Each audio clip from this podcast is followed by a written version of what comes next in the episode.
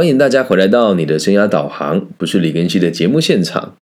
我们今天呢要做一个小小的专题演讲哦，啊，跟大家分享到底什么是情绪啊。那我们会制作这一集的原因，是因为在我最近这一阵子的生涯规划的工作当中，常常遇到有人跟我讲说，啊，我觉得这个情绪控管能力不好啦，或者跟我说什么，哎，我就是有这个。情绪方面的障碍啊，然后今天在物谈的过程当中，有位朋友跟我讲说，我的情绪一直都好低落，然后我去看了医生，然后医生只跟我聊天聊了不到半个小时，就开始开药给我吃了。所以，我我认为要让大家理解情绪是什么，它不是一个很负面，也不是一个让你觉得说好像是很不好的东西。那我要让大家理解几件事情，那希望大家在未来面对到你的情绪的起伏，能够有更多客观的感受。好，那我们就把简单的分类方式告诉大家。基本上啊，情绪只有两种，哪两种呢？就是正面的。跟负面的听起来那废话啊，但就是这样。你你仔细去想，我们所有的感觉，如果你从中间拉一条线，要么就是好，不嘛就是不好。有人说，那老师，那如果没有中性的感觉嘛，那就不叫感觉啦，懂吗？那就不叫感觉啦。我们对每个人都一样啊，要么喜欢，不嘛不喜欢。所以，如果你在恋爱的过程当中被人家讲啊，我没感觉，那就是不喜欢啦。理解吧，好，那要要成立情绪之前，要有一个关键点，必须得要有足够的在意。再重复一次哦，在情绪成立以前，一定要有足够的在意。那什么叫足够的在意呢？就是对某个目的的在意。这个我们后面再谈。我们先一层一层的，慢慢的把它抽丝剥茧，让大家理解到底什么是情绪哦。那我们先讲负面的情绪好了。所有的负面的情绪啊，都可以用古印度哲学家释迦牟尼的所所谓的这个五毒来解释。哪五毒呢？叫做贪嗔痴慢疑。那这个观念我们在节目里面不止一次提过，只是先前我们都是以用这个呃佛家思想的角度，还有个体心理学的角度来做剖析。那我们今天用一个比较不同的方式来来让大家理解什么叫贪嗔痴慢疑哦。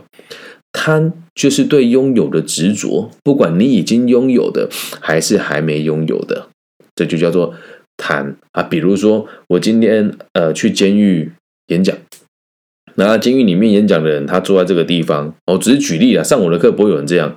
假设这个人就是想要离开监狱，或者是他不想上我的课，于是他起身就离开了，或者在心里面讲我不能离开，但我觉得好痛苦哦。我想离开，我就不能离开，这个就是贪念，就是你不能拥有自由，而你却渴望你拥有自由，这个叫做贪。那什么叫做嗔呢？嗔呢，就是来自于你的这个不够有智慧所产生的不必要的负面情绪啊。那我在呃不同的节目也有举过一次例子哦。嗔呢，就是脑袋不清楚。就比如说有一次我去这个吉吉初中演讲，出来之后要过那个隧道，我有个加油站，来了一个年轻人，骑着一部改过的摩托车，然后呢，他把那摩托车就是改到他的椅垫没有办法好好的掀开来加油，于是他在加油的时候，那个盖子就是往下盖，他就很生气，于是就自己把那个盖子把那个坐垫拆掉，然后站着把摩托车骑走，那这个就是撑啊。因为不必要的情绪所造成的这些困扰嘛，那什么叫做吃哦？综上所述的两件事情所带来的所有的负面的情绪，就叫做吃，也就是一般人眼中跟心里面所认定的莫名其妙的负面情绪，或者是心情不好。所以吃这件事情，大家是比较难以察觉的。我相信大家都有经历过那种莫名其妙就心情不好的这种经验啊，这就是吃。暂时是把它定义为我不知道为什么心情不好，但是你要理解，一定都是来自于贪跟嗔。那接下来讲到慢跟疑哦，慢就是所谓的傲慢，你看到正确的东西，而你却觉得它不是好的。这就是我们讲的对别人不必要的嫉妒心，哦，这就是慢。那什么叫疑呢？就是对于你想相信的东西，你不敢相信，而它也就是所谓的其中一种情绪。所以可以用很简单的分类分成贪嗔痴慢疑五种负面的情绪。那我举的几个我们一般人在陈述自己情绪的时候会喜欢使用的词哦，比如说难过、愤怒、失落、绝望、悲伤、担忧、紧张、害怕、畏惧。我暂时想不出更多负面的词句了。那你要想难过是什么？想得什么而得不到，所以难过嘛。比如说亲人过世，你想要得到他生命的延续，你得不到，贪。那愤怒呢？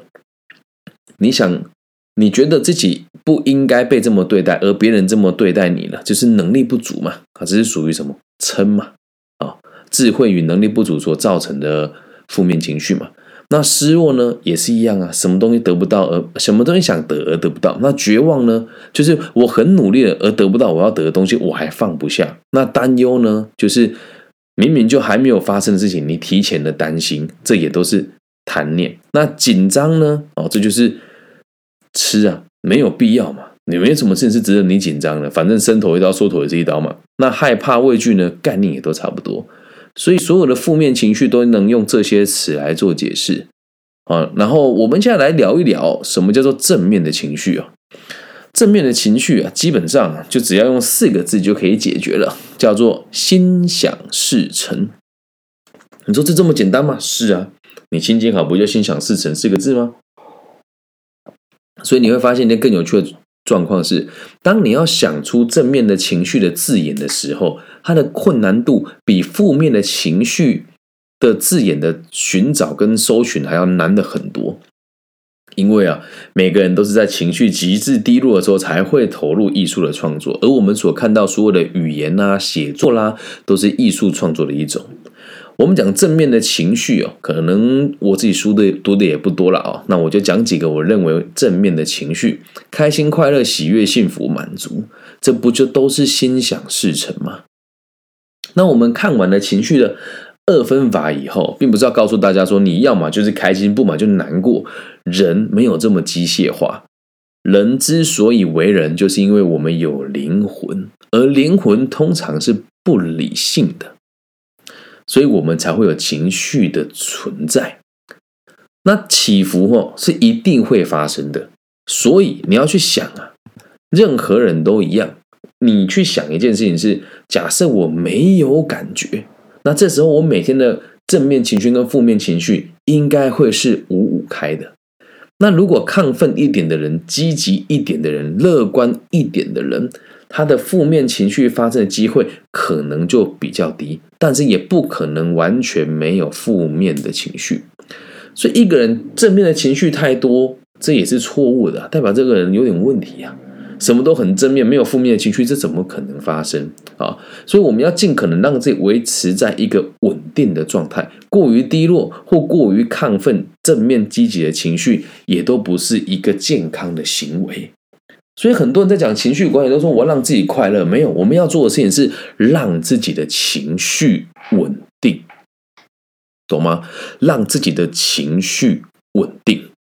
每个人呢都有自己的情绪起伏，但你要知道一件事情哦，为什么会有情绪的产生？会有很多人做的解释是这个样子的哦。他说这叫做正常的生理反应，但真的是这样子吗？这个叫正常的生理反应嘛？你有情绪，一定都是来自于外在的某些事情。那讲到这边，就有人会讲说，呃，有些人就是有忧郁症嘛，有精神的疾患，就是特别的负面，他很容易特别负面。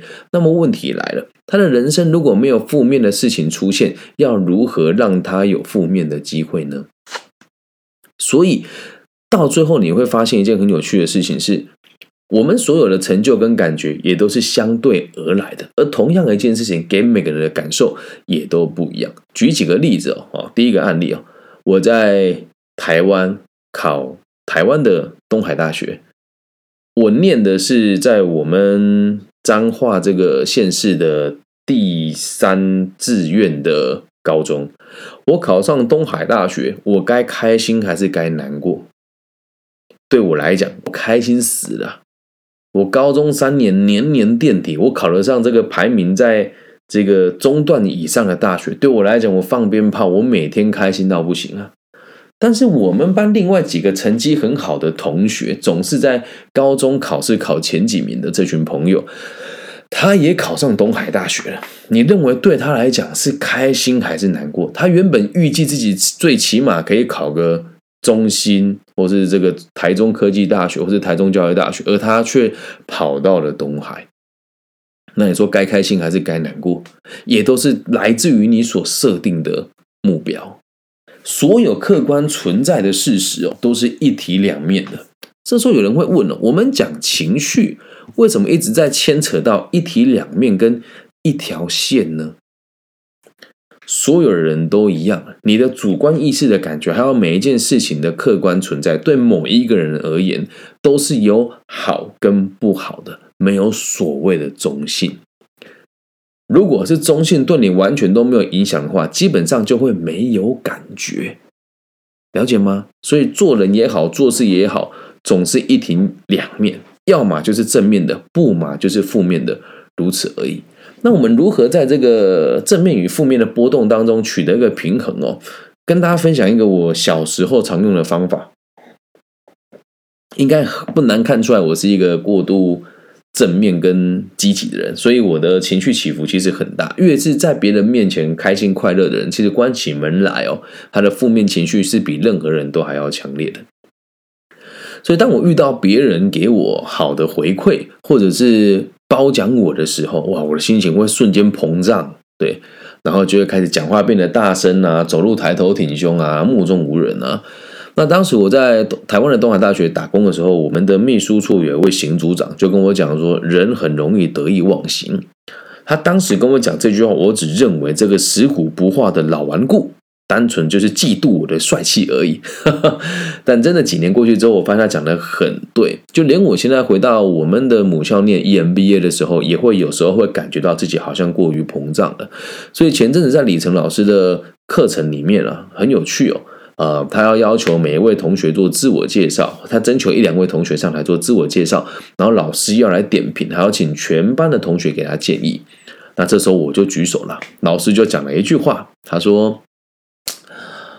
你要知道，为什么有时候一个人会被讨厌，都是有原因的啊！你看这一句话，我有没有感觉？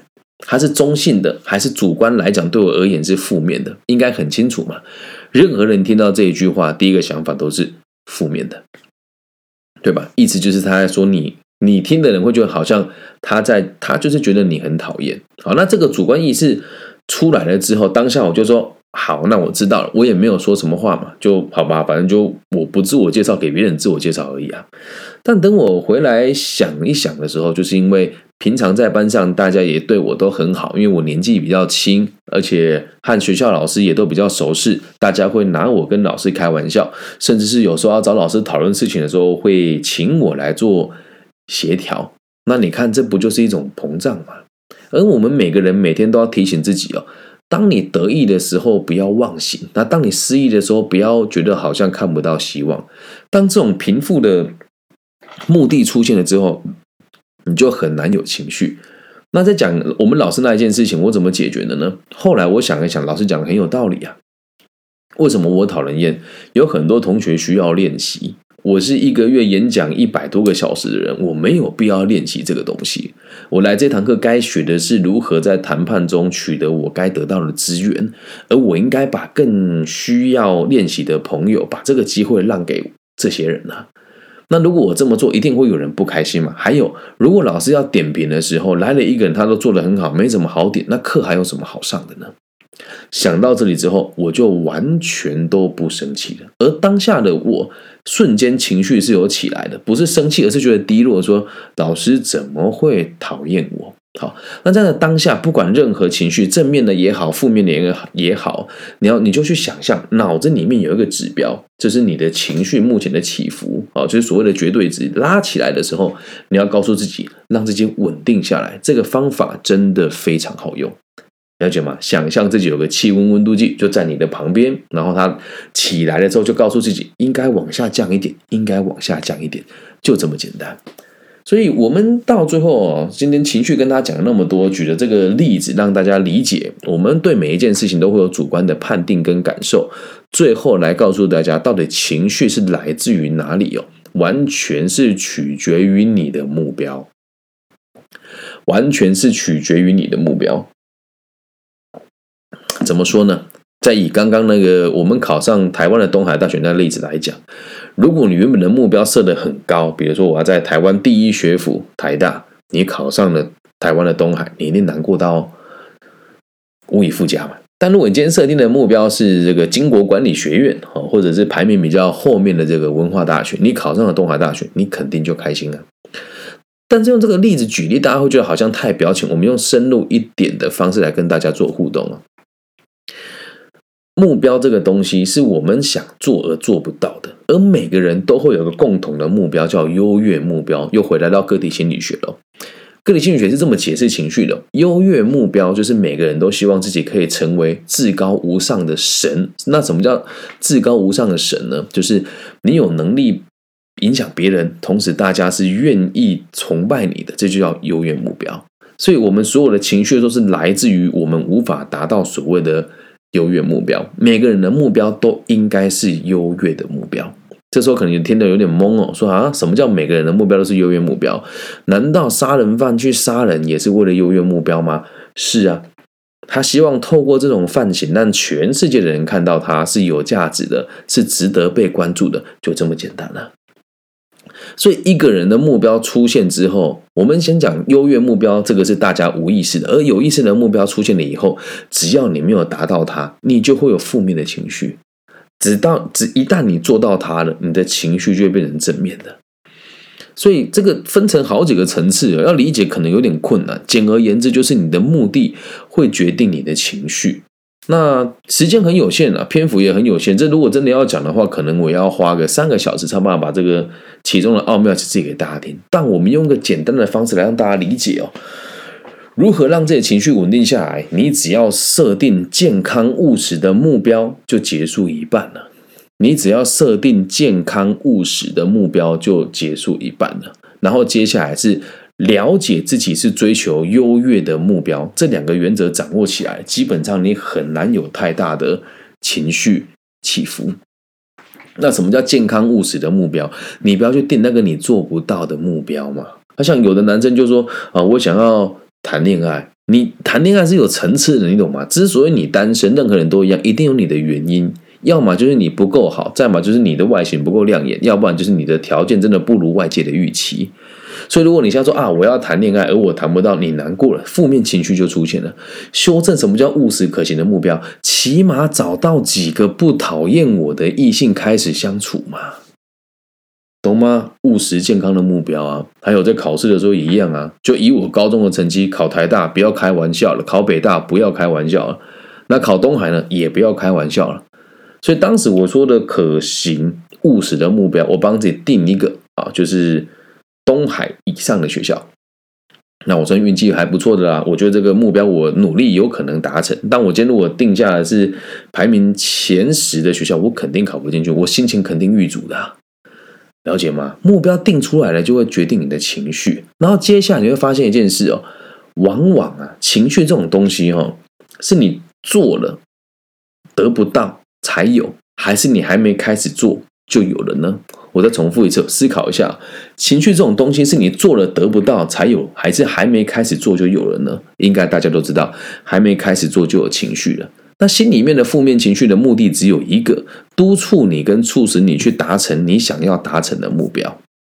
怎么样？是不是突破你原本对情绪的认知呢？因此要记住一件事哦，目标能够决定一切，方法也分享给大家了。设定务实可行的目标，然后了解我们每个人都是为了追求真正的优越目标。那回归到根本哦，你说你讲的那么容易，那如何成为一个有正确优越目标的人哦？简单的来说，就是要随时随地的关注自己有没有对这个社会有价值。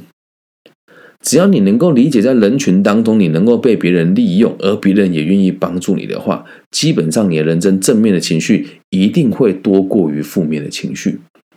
这样能够了解吗？以上就是我们这一集全部的内容喽，让大家了解到底情绪是什么？大部分就是只有分成正面跟负面，中间有一条线。而只要你是人，就不可能有中性的感受。如果你对一件事情有中性的感受的话，就代表这件事情对你来讲一点意义都没有。最后的最后要跟大家分享，如果你没有情绪了，基本上也就是白活的，懂吗？你活的就没有意义了。所以随时去感受你情绪的起伏，爱你自己多一点点，享受每一个当下，哪怕是负面的情绪，它也都是最好的养分。了解吗？那希望大家都可以拥有一个情绪平稳的人生，然后在这个情绪的范围当中，尽可能的去尝尝试人生的各种酸甜苦辣。千万不要像网络上那些鸡汤大师啊，说什么负面情绪不存在啊，不可能啊，了解吗？好，那如果你听了之后也喜欢的话，欢迎大家帮我分享、按赞加订阅。那也希望大家可以把这一集分享给更多我的同行老师，甚至是心理师跟辅导老师哦。因为我听了很多情绪管理的讲座。那为了做这一集，其实之前我也做了蛮多功课，因为这是我的协会的伙伴要去演讲，然后他在前天跟我讲他要讲这个主题，我上网看了很多这个课程。但我觉得解释的最好的还是我这个版本，有点过于膨胀了。但这个是我自己消化过所得到的结果。那如果大家喜欢的话，可以帮我分享哦。如果你是大陆地区的朋友，可以加我的微信，我的微信号是 B 五幺五二零零幺。那假设你是在其他平台听到我的节目的话，也欢迎你透过各种管道来找我啊，不管是不 Google Podcast、Apple Podcast，或者是 Spotify，或是 KK Box，或是 Mr. Box，或是 YouTube 啊。我的名字叫李更新，木子李，甲乙丙丁戊己更新的更，然后王羲之的羲。那只要你们留言给我，跟我说你们需要什么样子的节目内内容，或者对我什么问题的话呢，也都欢迎大家家可以留言，然后我都会帮大家做一个回复。那就这样喽。如果你也喜欢的话，也记得帮我分享、按赞。那最后的最后，节目呃，在节目结束以后，希望大家可以找到一个舒服的角落，闭上眼睛，祝福每一个在听我们节目的人都可以平安、健康、顺心，包含你也包含我。我爱你们，希望我们的节目存在可以给社会更多安定的可能性。拜拜。